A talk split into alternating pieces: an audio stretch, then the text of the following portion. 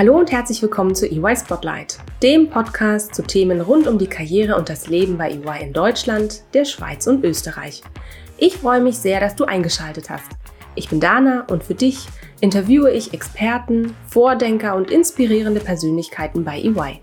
Ganz nach dem Motto echt und ungeschminkt. Hallo und herzlich willkommen zu einer neuen Folge EY Spotlight. In der heutigen Folge tauchen wir gemeinsam in das Thema Digitalisierung ein. Vor kurzem konnte ich bereits mit meinen Kollegen Franziska und Fabrice aus der Schweiz über das Thema AI und Blockchain sprechen. Vielleicht habt ihr ja in die Folge sogar reingehört oder erinnert euch.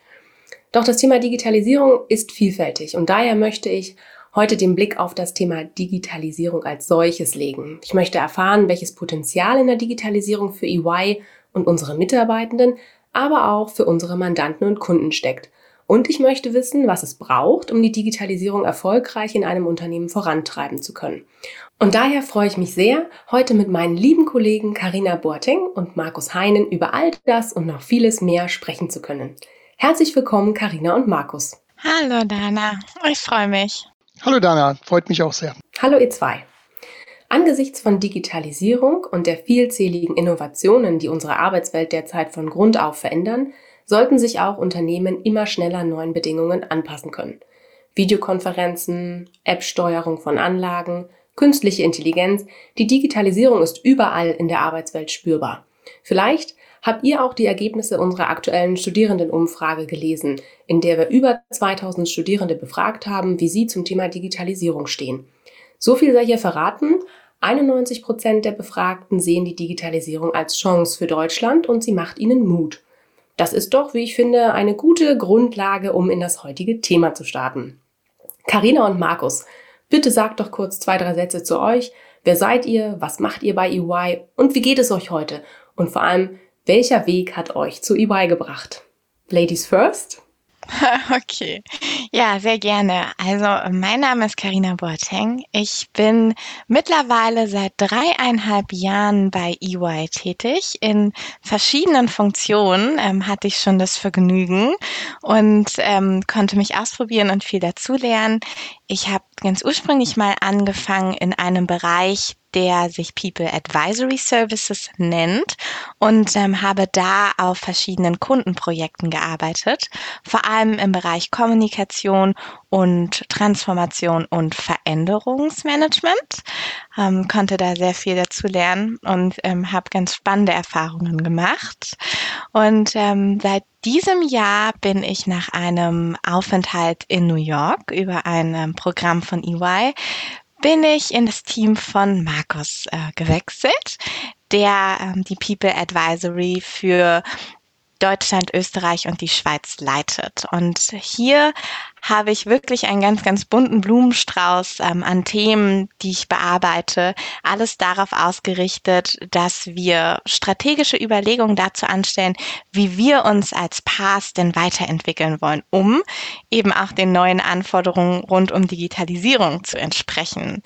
Und ähm, wie kam ich überhaupt zu EY? Äh, ja, das ist ähm, ganz spannend und ganz interessant, weil so richtig auf dem Schirm war es bei mir nicht. Ich bin ähm, von Hause aus Psychologin und ähm, habe so gedacht, ja, was, was machst du denn jetzt so? Und hatte so verschiedene Dinge zur Auswahl und eines davon war ein Praktikum bei EY und ich bin darauf gestoßen über ein Uni-Programm. Das war so eine Art Consulting Day, wo man so mal in die Thematiken Projektmanagement eingeführt wird. Da habe ich teilgenommen und ja, dann bin ich direkt da geblieben. Dann habe ich ein Praktikum gemacht und aus dem Praktikum bin ich direkt in die Festanstellung gekommen. Äh, also unverhofft, aber doch mit bisher sehr gutem Ausgang. Sehr gut, super. Vielen Dank, Karina, für die spannenden Insights. Wie sieht's mit dir aus, Markus? Ja, oh Gott, also ich bin in der Tat schon etwas ähm, älter. Ich bin 25 Jahre im Geschäft etwa, bin jetzt 19 Jahre Partner bei EY, äh, habe auch eine sehr, sehr bunte und sehr äh, innovative und inspirierende Karriere hinter mir äh, und hoffentlich auch noch vor mir. Also insofern ähm, freue ich mich auf dem, was dann noch alles vor uns ist. Ähm, ich habe äh, über verschiedene Stufen ähm, in der Beratung äh, unterschiedliche Transformationsprojekte begleitet. Ich habe äh, in unserem Haus auch mal ein großes Account geführt, dort in dem großen Account ein DAX-Unternehmen geholfen, die digitale Transformation ne nebst der, der digitalen Strategie zu entwickeln. Ich habe äh, bestimmte Bereiche immer wieder neu aufgebaut, neben der klassischen Unternehmensberatung, die im Jahre 2004 zur Frage stand, äh, sie wieder neu aufzubauen ähm, habe ich den Teilbereich geleitet. Ich habe ähm, äh, bestimmte Bereiche im, im, Umfeld der Strategieberatung aufgebaut. Vor acht Jahren etwa, vor, als Beispiel, war ich Teil einer globalen ähm, Gruppe, wo wir uns der Frage gestellt haben, wenn wir Strategieberatung machen wollen, wie differenzieren wir uns vom Wettbewerb? Und äh, das äh, war damals schon sehr, sehr spannend, weil wir den Begriff Purpose-Led Transformation, also was bedeutet Purpose, wir das gepaart hatten hatten mit der Frage der Innovation, der Innovation und auch damals das Thema Digitalisierung schon einen hohen Stellenwert eingenommen hat. Es hat etwas länger in Europa gedauert, bis es angekommen ist. Ähm, Kontinentaleuropa insbesondere und dann im Speziellen auch in Deutschland.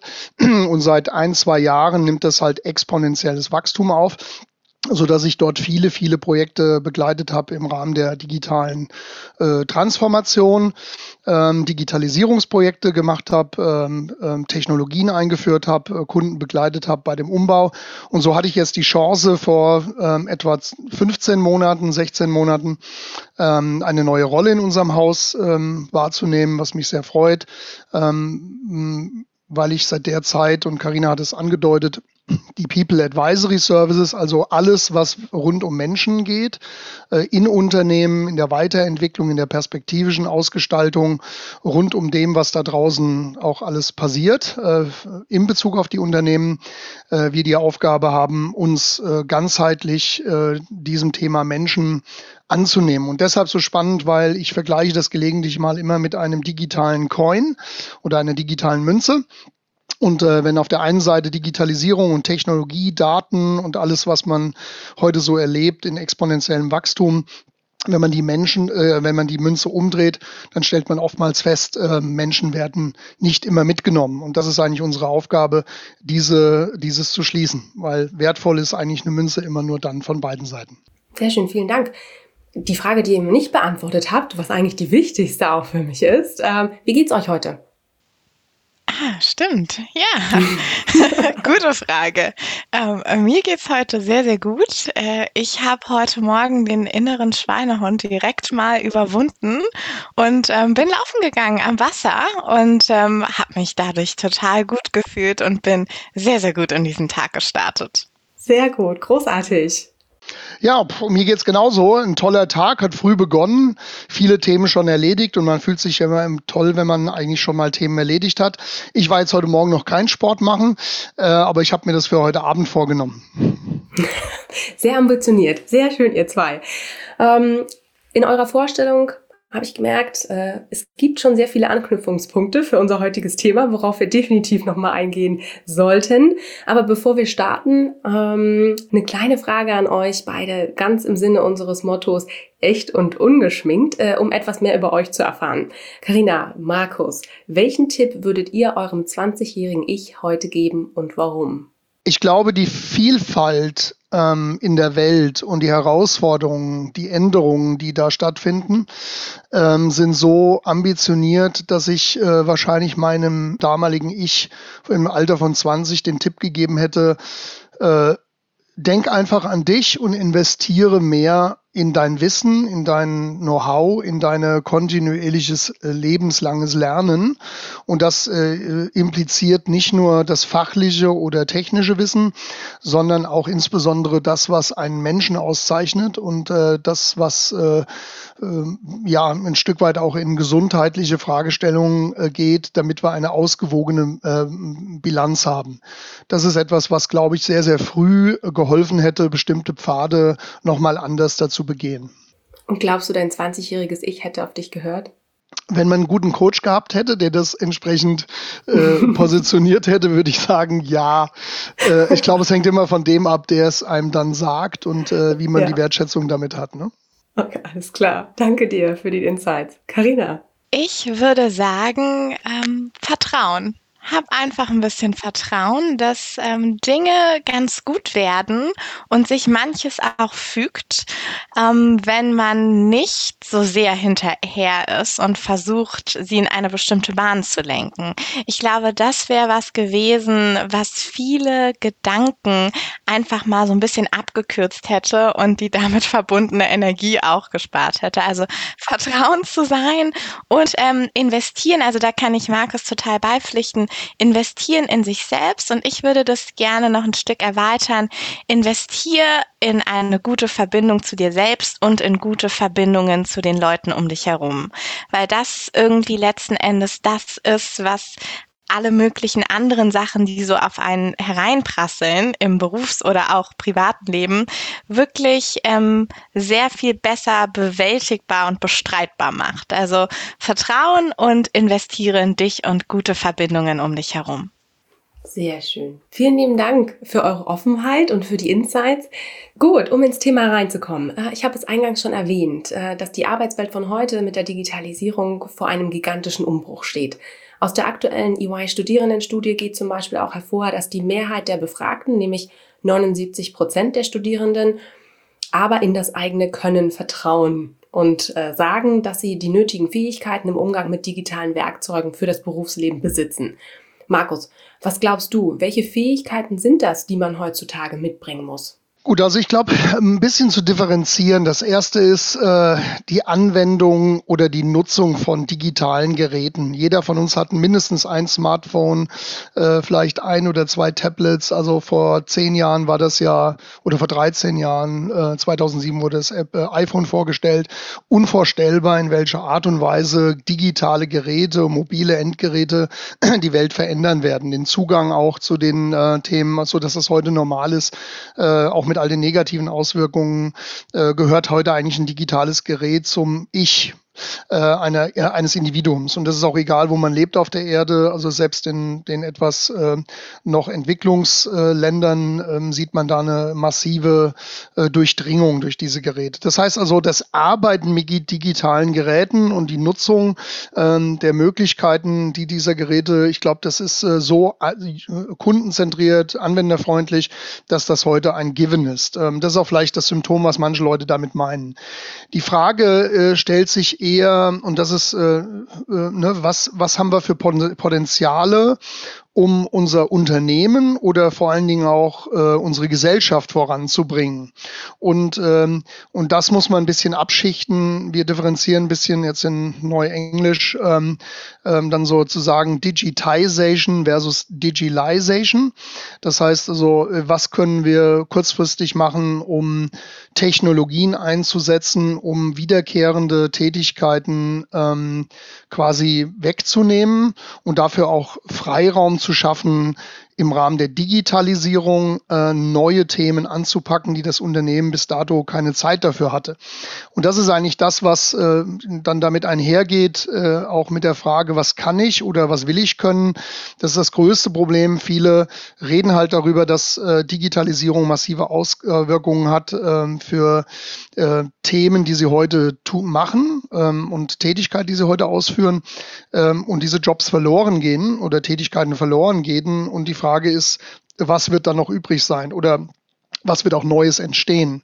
Und daraus entstehen halt auch Ängste. Ich glaube halt, dass jeder, der an der Stelle ähm, heute Technologie oder digitale Geräte nutzt, auch das in sich das Potenzial trägt, was anderes zu machen, auch wenn die Zukunft total unsicher ist und keiner von uns heute sagen kann, äh, welche Jobs in welcher Struktur, in welchen Fähigkeiten, mit welchen Fähigkeiten, in welchen Unternehmen äh, entstehen werden.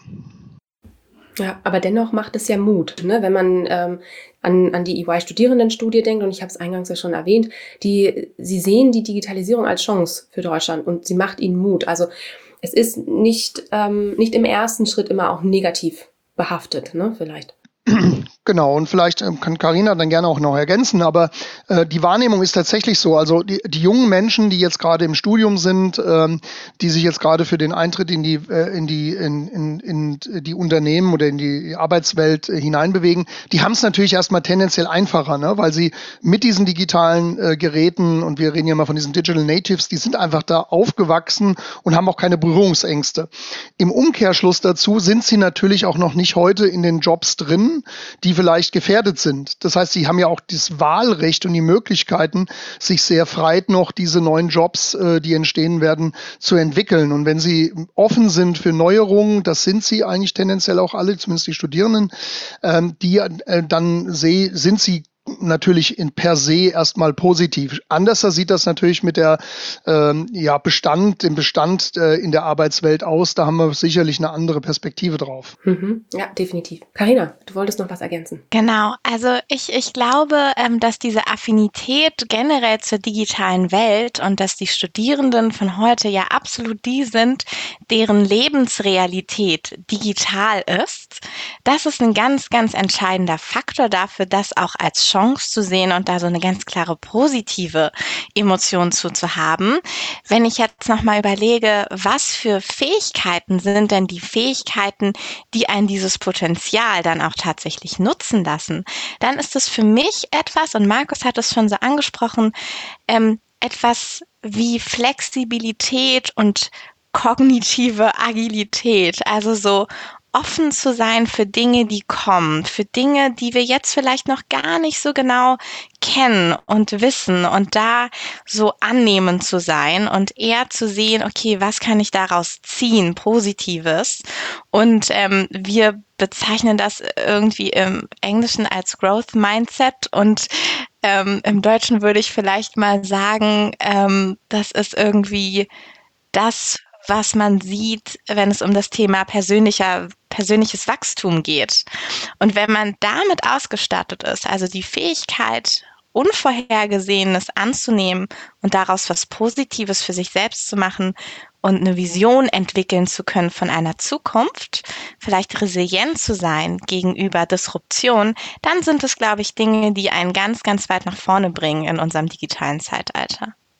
Ja, sehr gut, sehr gute ähm, Ergänzung, Karina, äh, da bin ich ganz bei dir. Flexibilität ist ganz wichtig, aber auch Resilienz, ähm, gerade in Zeiten, ähm, ja, wo man auch viel, viel arbeitet und viel arbeiten möchte auch, ne, dass man auch da den nötigen Ausgleich für sich auch schafft und auch die nötige Freizeit vielleicht von den digitalen ähm, Devices äh, oder Kanälen auf jeden Fall.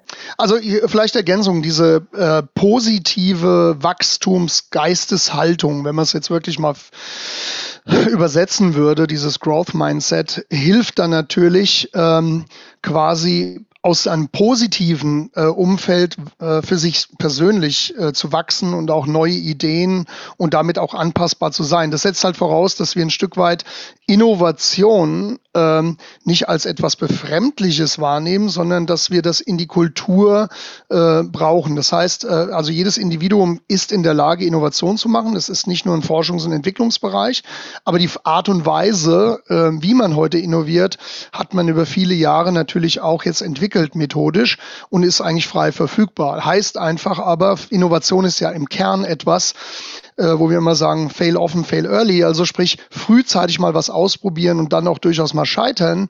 Aber scheitern bedeutet am Ende des Tages auch äh, ein Kulturwandel, weil ich daraus lernen kann. Und jetzt kommt das kulturelle äh, Aspekt, gerade im kontinentaleuropäischen Bereich. Wir sind halt dummerweise eher immer so ausgeprägt, dass wenn wir Fehler machen, versuchen wir die Fehler zu korrigieren, als dass die Stärken zu stärken, die jemand als Individuum hat. Und das ist die größte Herausforderung für uns, nicht nur als Unternehmen, sondern auch in der Gesellschaft, dass wir es schaffen müssen, dieses positive Geistesgut mit einer, da ist eine Zukunft, lasst sie uns gemeinsam anpacken, ähm, herauszuarbeiten. Und dann muss man auch keine Angst vor digitalen Disruptionen haben. Großartig. Danke dir für, den, äh, für die Ergänzung. Welches Potenzial äh, seht ihr beide denn ähm, als EY äh, in der Digitalisierung? Also für uns ist eigentlich alles, ähm, ich meine, wir haben mal vor acht Jahren, ich hatte das ja eingangs erzählt, als wir uns über Purpose Gedanken gemacht haben. Und äh, wir haben ja als EY einen äh, Purpose definiert und der heißt jetzt in Englisch Building a Better Working World. Ähm, und äh, wir haben nicht den Anspruch gehabt, die Welt zu verbessern, aber wir haben ganz klar gesagt, als eine dienstleistungsorientierte Gesellschaft mit mehr als 300.000 Mitarbeitern muss unser Beitrag in der Gesellschaft und für unsere Unternehmen, die wir betreuen, der sein, dass wir die Arbeitswelt äh, im Grunde ein Stück weit verbessern. Und zwar nicht nur den Erhalt der Firmen, sondern auch die Entwicklung, die Fortentwicklung. Äh, und äh, da wir in der gleichen Situation sind, uns neu zu erfinden, hat das jedes Unternehmen, sodass wir es einerseits uns selbst antun, als auch, dass wir unser Wissen, unsere Erfahrungen mit den Unternehmen teilen und dadurch indirekt natürlich auch ein Stück weit ähm, die Welt so ein bisschen besser machen und äh, den Menschen auch eine Perspektive geben. Ich glaube, das ist unser Beitrag, den wir gerne auch entlang unseres äh, Purposes, wie ich immer sage, der dieser Zweck und Unternehmenssinn und Zweck ähm, ein hohes Gut äh, impliziert, weil er etwas der Gesellschaft zurückgibt. Und das wird immer wichtiger, nicht nur für Kunden, sondern auch für gerade jüngere Menschen. Und da spielt Digitalisierung ja auch äh, seit ein paar Jahren äh, eine große Rolle auch, ne? Auch für EY, auch für uns. Genau, also Digitalisierung hat natürlich, wie gesagt, ähm, also ich sage das immer so, ähm, Digitalisierung geht nicht mehr weg. Also man kann nicht, es gibt ja immer noch Menschen, die glauben, na, das, das ist, hoffentlich ist das bald wieder vorbei. Ähm, das, das, wird nicht mehr weggehen und es wird eher noch mehr werden. Also nehmen wir mal einen Datenpunkt, den habe ich jetzt jüngst rausgesucht. Ähm, wir haben 42 Millionen WhatsApp äh, pro Minute pro Tag. Vor vier Jahren hatten wir 19 Millionen. Das heißt, wir reden nicht über ein lineares Wachstum, sondern wir reden über exponentielles Wachstum. Wir reden über 1,5 Millionen Millionen Instagram-Posts pro Minute jeden Tag. Wir reden über 400.000 Twitter-Einträge. Ähm, ähm, wo man sagt, okay, wir haben eine Explosion von Daten und wir haben Technologie. Wenn man sich mal das neue iPhone 12, ohne jetzt Werbung zu machen, aber anschaut, wie viele Milliarden Transistoren dort auf dem äh, Prozessor verarbeitet sind, hat man mittlerweile künstliche Intelligenz auf eine Hardware verbaut. Das heißt, wir haben ganz andere Möglichkeiten, die die Technologie bietet, äh, die vor Jahr, Jahrzehnten überhaupt nicht vorstellbar gewesen sind. Das heißt, Digitalisierung hat halt riesige Chancen. Man muss sich halt nur darauf einlassen und man muss immer berücksichtigen, in welcher Situation eigentlich der Mensch ist. Also eher Fluch oder eher Segen aus deiner Sicht? Ich glaube ganz ehrlich, es ist Segen für uns, weil ich äh, fest davon überzeugt bin, ähm, das ist ja auch noch nicht geklärt, äh, weil es gibt auch viele unterschiedliche Meinungen dazu, auch im Markt und von verschiedenen Persönlichkeiten, die darüber berichten. Äh, wir werden Millionen von Jobs verlieren. Ich, das ist aber eigentlich ganz relativ falsch, weil durch die industrielle Revolution haben wir auch eine Menge von Jobs verloren, aber es wurden gleichzeitig auch unglaublich neue geschaffen. Und so wird es an der Stelle auch sein. Und warum halte ich es für einen Segen versus Fluch? Ähm, weil ich glaube, dass die Jobs, die entstehen werden, mehr für unsere Gesellschaft und für uns Menschen tun und mehr Wert schöpfen, als ich übertreibe jetzt mal etwas ähm, einen Wert von einer Rechnung in ein Excel-Sheet zu übertragen. Ähm, das ist, glaube ich, für einen Menschen nicht so wahnsinnig nachhaltig äh, äh, äh, ne, eine Erfüllung, äh, wenn er vielleicht mehr Zeit hätte, andere wertschöpfende Tätigkeiten auszuführen. Wir müssen dann das ganze Thema Einkommenssteuerung und das ganze Thema lösen in der Gesellschaft, aber ähm, ich bin sicher und bin da auch sehr zuversichtlich, dass man es lösen kann. Deswegen glaube ich, wird Digitalisierung trotz den ganzen negativen Wahrnehmungen und äh, Disruptionen, die da stattfinden werden, Firmen werden kaputt gehen, es wird ähm, an der Stelle vielleicht auch bestimmte Tätigkeiten gar nicht mehr geben, aber es werden neue entstehen und äh, da muss man, denke ich, auch ein bisschen äh, wieder dieses positive, diese positive Geisteshaltung haben. Bin ich fest von überzeugt. Und da kommt ja auch euer Bereich mit ins Spiel, ne? People Advisory Services. Karina, du hast äh, vorhin schon äh, ein bisschen ausgeholt, was das bedeutet. Ähm, womit beschäftigt ihr euch täglich in dem Bereich und ähm, was bedeutet denn ähm, euer Bereich ähm, fürs, fürs digitale Zeitalter? Wir betrachten ja alles, was rund um Arbeit und auch in der Umwelt und in der Arbeitswelt und in der Gesellschaft passiert, aber eben von einer ganz spezifischen Perspektive, nämlich der menschlichen.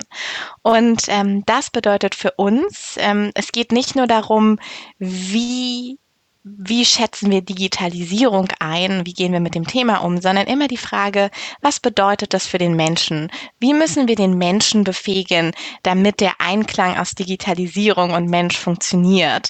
Was für Ängste entstehen und wie können wir damit umgehen? Was für Jobs verändern sich wie? Wie bringen wir ein Training her? Das ähm, Leuten dann halt dabei hilft, ähm, in den neuen Anforderungen auch ähm, gute Leistungen erbringen zu können. Also all das sind Fragen, mit denen wir uns beschäftigen und natürlich auch Fragen, mit denen unsere Kunden ähm, auf uns zukommen. Vor allem dieses Jahr natürlich, ähm, in denen einfach die, die gesamte Welt so stillzustehen drohte, wenn nicht schnell digitale Lösungen gefunden werden, mit denen man eben mal ganz, ganz viele Millionen oder sogar Milliarden Menschen dazu befähigt, nun auf einmal nur noch von zu Hause zu arbeiten. Also das ist ja ein enormer Kraftakt und wir haben es eigentlich ziemlich gut hinbekommen, wenn wir uns jetzt mal hier zum Beispiel ähm, nehmen als Beispiel. Ähm, und genau diese Dinge, das sind Dinge, mit denen People Advisory Services sich beschäftigen wie bringen wir Mensch und digitale Welt zusammen und wie schaffen wir das auf eine Art und Weise, die total gewinnbringend für beide Seiten ist. Und vielleicht äh, baue ich darauf nochmal auf. Das ist ähm, also schon toll erläutert und toll dargestellt.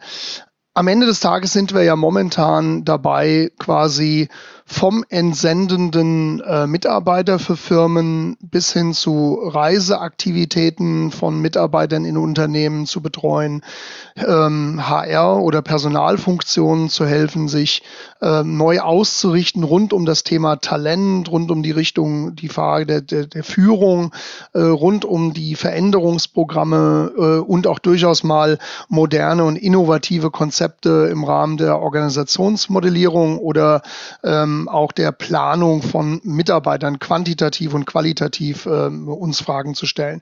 Und diesen ganzen Prozess natürlich, wie wir immer sagen, Human at the Center, das hat Karina äh, gerade gesagt, den Menschen in den Mittelpunkt stellen.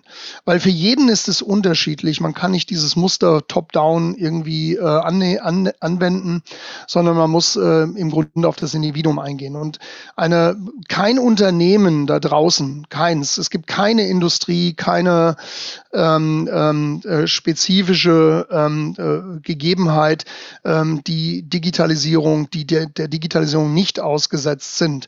Und Covid-19, das hat Karina gerade schon sehr schön gesagt, hat allen bewiesen, am Ende des Tages diejenigen, die vorher noch nicht geglaubt haben, dass man von zu Hause arbeiten kann oder dass man digital und virtuell plötzlich über Nacht arbeiten kann, sind jetzt eines Besseren äh, belehrt worden. Und aber das macht ja auch etwas mit Menschen, weil äh, Menschen in der Urbanisierung äh, von Städten, die allein in Einzelzimmern leben äh, und plötzlich irgendwie eine Woche lang eingeschlossen sind in seinen kleinen Raum und aus der Küche quasi, die gleichzeitig das Schlafzimmer, äh, das Ankleidezimmer und auch der Aufenthaltsraum und das Wohnzimmer sind, ähm, haben sich dann, äh, setzen sich den ganzen Tag dahin und arbeiten. Das macht auch etwas mit Menschen, weil diese menschliche Konnektivität und das, was wir brauchen, nämlich den Austausch, nicht nur über virtuelle Kanäle und digitale Kanäle funktioniert, sondern Menschen brauchen den Kontakt. nicht den physischen Kontakt alleine, aber zumindest mal den Austausch ähm, äh, auf andere Art und Weise. Und das ist für Leute, die auf dem Land leben, anders äh, wie für Leute, die in der Stadt leben. So, also, aber lange Rede, kurzer Sinn. Das, was da passiert, ist Digitalisierung am Beispiel Covid-19 wird, kann funktionieren und funktioniert. Ähm, und die Auswirkungen sind wirklich ja schon zerstörend ne, in der einen oder anderen Branche. So, und jetzt äh, haben wir die Chance tatsächlich, uns Gedanken darüber zu machen, wie denken wir denn die Arbeitswelten neu? Also die Frage ist jetzt aktuell nicht, wie bringen wir die Mitarbeiter wieder zurück in die Büros, sondern wir denken aktuell jetzt in vielen, vielen Gesprächen, auch mit unseren Kunden, auch mit unseren eigenen Mitarbeitern darüber nach, was ist denn nach dieser Welt äh, und wie könnte man eigentlich die zukunftsorientierter ähm, entwickeln? Und immer entlang den Gegebenheiten, aber natürlich im Mittelpunkt bleibt der Mensch. Und das ist ganz wichtig, ja, das merke ich auch in meiner täglichen Arbeit mit meinem Team. Was würdet ihr denn sagen, welche Rolle spielt denn Führung bei solchen großen und weitreichenden Veränderungen? Ja, äh, fange ich mal an. Karina, kannst du vielleicht bitte ergänzen? Ich erlebe das ja gerade selbst. Nun, ich hatte es ja eingangs gesagt, 25 Jahre im Geschäft. Ich bin 18 Jahre oder 19 Jahre jetzt der Partner. Äh, und wir sind natürlich alle in ein bisschen hierarchischeren Strukturen groß geworden. Ne? Und äh, wir stellen aber fest, ähm, dass Wachstum einerseits natürlich komplexere hierarchische Strukturen implizieren, aber die Nähe ähm, zu dem Menschen ähm, halt unabdingbar wichtiger wird. Das heißt, Führung äh, muss auch in dem Kontext völlig neu definiert werden, weil es nicht nur noch über Organisationsstrukturen geht, sondern um Transparenz, Vertrauen, ein gemeinschaftliches Zukunftsbild, weil man kann von der Führungskraft nicht mehr entwickeln, äh, äh, sagen, pass auf, du weißt genau, wie es nach vorne geht, sondern am besten ist es, äh, man macht Betroffene zu Beteiligten. Und das ist ein, ein, ein, ein, ein Wechsel in der Gesinnung und in dem Gedankengut von Führungskräften, weil ich mich jetzt öffnen muss und muss es schaffen, irgendwie die breite Masse ähm, der Leute zu erreichen. Im Übrigen auch als Gegenbewegung zu dem, was sowieso an nicht nur Flurfunk, ähm, sondern an Kommunikation in exponentieller Art und Weise im Unternehmen stattfindet. Das heißt also auch hier verschwimmen Grenzen von äh, Organisationsstrukturen und Führung muss halt neu definiert werden und äh, äh, steht auch vor einer völligen Veränderung. Ähm, ja, ergänzend und äh, dazu fallen mir einfach unglaublich viele Dinge ein. Aber ähm, ich sehe auch, ähm, die Führungskraft ähm, für mich persönlich hat nicht mehr nur die Aufgabe, dass sie ähm, jemand ist, dem man gerne folgt, sondern tatsächlich jemand ist, der einen selbst befähigt, ähm, auch für sich selber Führung einzunehmen und in Führung zu gehen. Also es hat ganz, ganz viel mit ähm, dem Wort Empowerment zu tun, also jemanden befähigen oder stärken.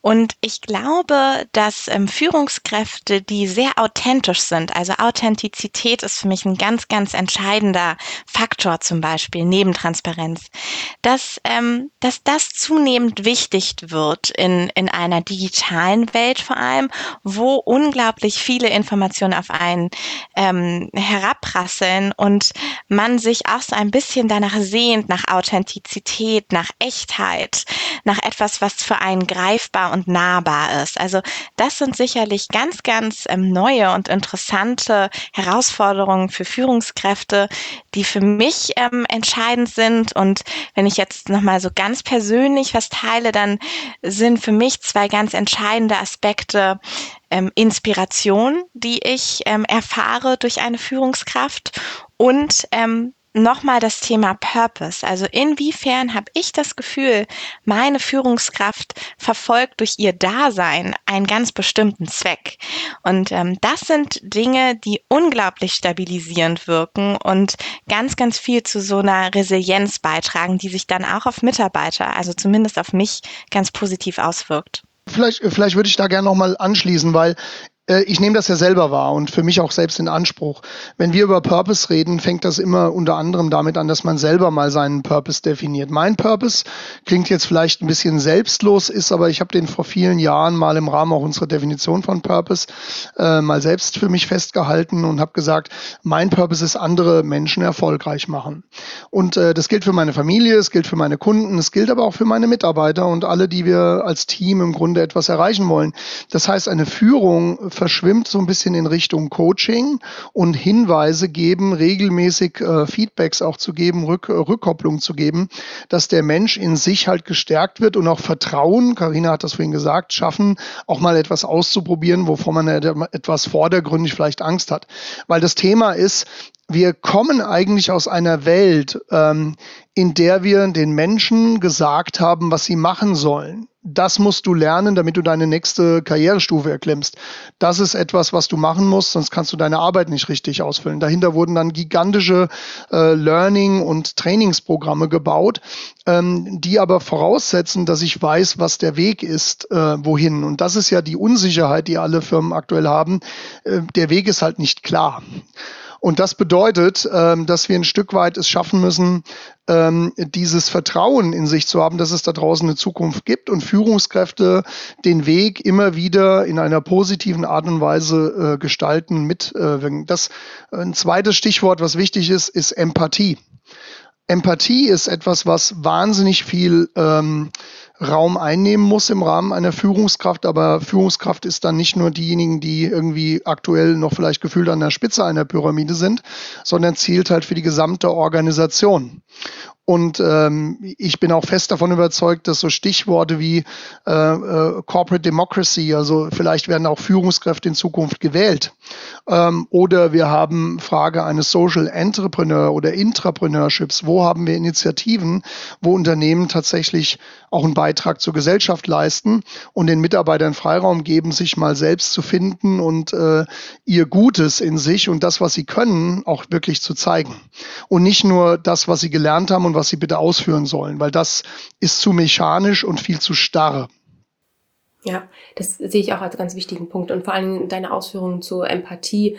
Ähm, sind äh, immens wichtig äh, im, beim Thema Mitarbeiterführung. Ähm, es gibt da ja auch ein äh, viel beachtetes Video, das mir hier gleich in den Kopf kommt. Ähm, hier geht es um die Behauptung, äh, alle Menschen äh, wären entweder ein Wal, ein Hai, ein Delfin oder eine Eule. Ähm, ihr kennt dieses Video sicherlich äh, und ähm, den, äh, den sich dahinter äh, verbergenden Test ebenso. Ähm, welche Rolle spielt denn dieses Wissen gerade ähm, im Kontext der Digitalisierung? Und das zahlt, glaube ich, schon auf das Thema Empathie auch ein, ne? Ähm, was du, äh, du gerade erwähnt hast, Markus. Genau, dann würde ich jetzt vielleicht das mal so erklären, wie wir das so äh, anwenden und dann kann gerne Karina vielleicht noch mal reflektieren. Karina ist ja Psychologin und insofern äh, kann sie das noch mal von der anderen Seite definitiv etwas tiefer äh, legen. Also natürlich ist der Test nicht äh, äh, wissenschaftlich mega fundiert. Aber, und das ist das Gute dabei, wir fangen darüber an zu sprechen, wer wir sind. Und äh, diese Diskussion ähm, darüber zu führen, äh, bin ich ein Hai, bin ich ein Wal, bin ich eine Eule oder bin ich ein Delfin, gibt meinem Gegenüber eine, ein Signal, wie ich mich verhalte und was auch meine Stärken sind und das, was ich gerne mache. Oftmals, äh, da gibt es ja auch Konflikte zwischen diesen Tieren oder diesen Profiltypen äh, des Menschen, äh, in welchem Stadium man sich gerade befindet. Ähm, äh, ne, die, die sind ja auch konfliktär. Aber wenn ich darüber rede, und das ist das Thema, ich muss halt darüber reden und verstehen, wie die Individuen sind, dann an der Stelle habe ich auch eine Chance, mich in einem besseren Sinne einzusetzen. Ich bringe mal ein Beispiel.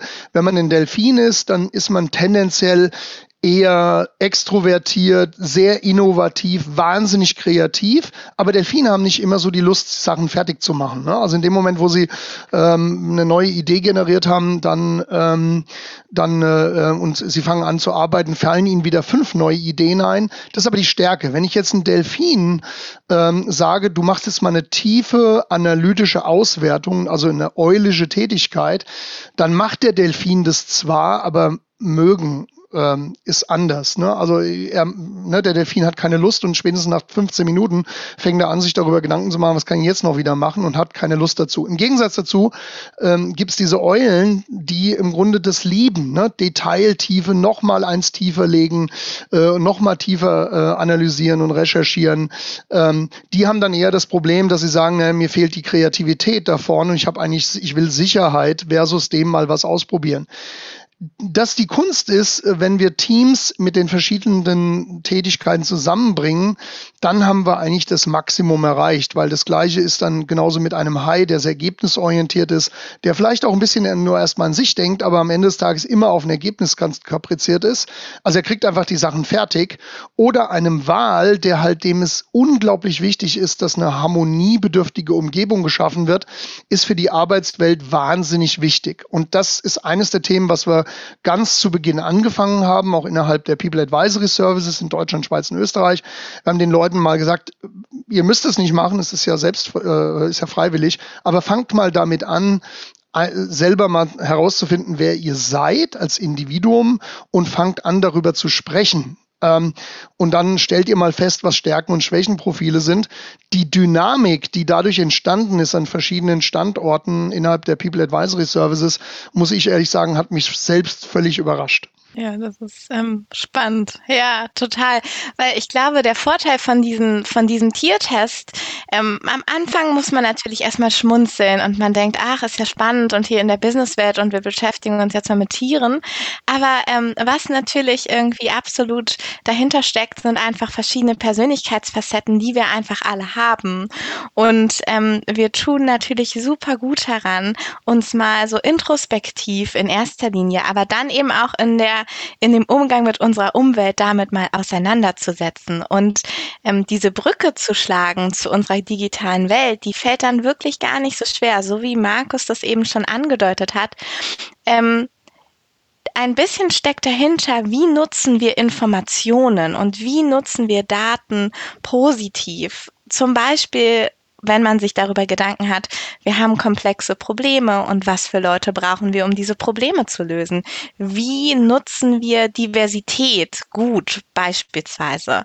Und so für mich ist ähm, so die Quintessenz dessen, dass wir die Möglichkeit haben, aus den unterschiedlichsten Bereichen, ob das jetzt solche Persönlichkeitsfragen sind oder ob es, ob es Fragen der Fähigkeiten, der Erfahrungen oder ganz viele unzählige andere Dimensionen. All das ist ähm, eingebettet in die Digitalisierung, auf einmal verknüpft mit ganz positiven Konsequenzen und nicht mehr so losgelöst. Und ähm, darin sehe ich absolut einen sehr, sehr tollen und großen Vorteil. Und ähm, ja, ich bin übrigens wie Markus hochgradig delfinisch unterwegs. Das wäre auch tatsächlich meine nächste Frage an euch zwei gewesen. oh nein, ich wollte nichts vorwegnehmen. Nein, das tut gut, mir leid. Ihr zwei Delfine, sehr schön. Ähm, ich habe das auch schon gemerkt. Äh, die letzten äh, ja halbe Stunde, äh, 40 Minuten, die wir gesprochen haben, ähm, sehr delfinisch alles hier äh, unterwegs. Sehr schön. Ähm, Ihr zwei, eine letzte Frage habe ich noch an euch beide. Ähm, mal so losgelöst von allem digitalen äh, Assets und Devices, die wir ja äh, tagtäglich zur Verfügung haben. Was ist denn eine Sache, die euch am Ende eines anstrengenden Tages wieder Energie und Freude gibt? Außerhalb des digitalen Universums. Es, also ich fange an, ähm, ganz ehrlich, also äh, für mich ist das, was am schönsten ist, im Übrigen auch ein bisschen der Vorteil von Covid-19. Man ist ja nicht nur im Lockdown oder im Homeoffice, sondern man hat es nicht so weit zur Familie. Und äh, meine Familie gibt mir sehr, sehr viel Kraft und Energie, weil das ist eigentlich das, was man braucht. Ne? Also man braucht immer wieder Energiezufuhr und man muss sich eigentlich mit den Menschen umgeben, die einem Energie geben und nicht Energie ab, äh, abnehmen. Und äh, was ich auch schon durchaus brauche oder was mir am Abend äh, irgendwie nochmal eine Entspannung gibt, ist manchmal, wie gesagt, Sportübungen oder Aktivitäten, so ein bisschen sich selbst fit halten, ähm, ist schon auch eine Reflexion. Ähm, ich würde jetzt nicht sagen, Neudeutsch heißt ja Mind Clarity, aber so ein bisschen mal Entspannung. Ich mache jetzt kein Yoga, aber am Ende des Tages ist es wichtig, äh, mir hilft Musik unglaublich in verschiedenen Stimmungslagen. Ähm, und es ist auch völlig egal welche, ähm, aber Hauptsache man hat ein bisschen Musik, die scheinbar einem Menschen irgendwie ähm, gut tut. Mhm. Keiner? Ja, ähm, bei mir ist es auf jeden Fall ganz ähnlich. Also was ich ähm, abends sehr gerne mache und auch wirklich vermehrt seit ähm, der Corona-Zeit, die wir hier alle ähm, durchleben, sind so Telefonate. Es ist so ein bisschen back to the roots. Ähm, also viele Telefonate lange. Ähm, das finde ich sehr, sehr schön. Oder dann wirklich auch mal völlig entkoppeln von allen digitalen Devices. Einfach mal ein gutes Buch nehmen. Ach, das ist was, was ähm, ganz ausgleichend irgendwie mitunter wirkt ähm, und, und einen so neue Kraft sammeln lässt für den neuen, doch meist recht digitalen Tag. Sehr schön. Vielen Dank dafür, für diese Insights und vielen herzlichen Dank auch an euch zwei, dass ihr heute dabei wart. Es war toll mit euch über ein so spannendes und vielfältiges Thema auch zu sprechen, eure Wege mit und bei EY zu erfahren und einen Blick natürlich hinter die Kulissen zu werfen. Ich sage danke für eure Zeit und wünsche euch weiterhin einen sehr erfolgreichen Tag. Markus, äh, für dir einen guten Run heute äh, Abend und ähm, für alle, die mehr über die Ergebnisse der aktuellen EY-Studierenden Studie erfahren wollen, ihr findet den Link dazu in den Show Notes. Carina Markus, macht's gut. Vielen Dank für eure Zeit. Vielen Dank, Dana, dass wir äh, sprechen konnten. Ich habe mich sehr, sehr gefreut und dir auch einen schönen Tag. Vielen Dank, Dana. Das war eine tolle äh, Diskussion. Hat mir unglaublich viel Spaß gemacht und bis bald. Bis bald, ihr zwei. Danke. Tschüss. Das war die neueste Folge von EY Spotlight. Vielen Dank, dass du eingeschaltet hast. Du möchtest aktuell nicht auf ein Auslandspraktikum verzichten? Dann bewirb dich ab sofort für unser Remote-Praktikum-Set Sale. Entdecke die Welt von EY und arbeite mit unseren internationalen Kolleginnen und Kollegen zusammen. Den Link zur aktuellen Stellenausschreibung mit allen Informationen zur Bewerbung findest du in den Show Notes. Bis zur nächsten Folge von EY Spotlight.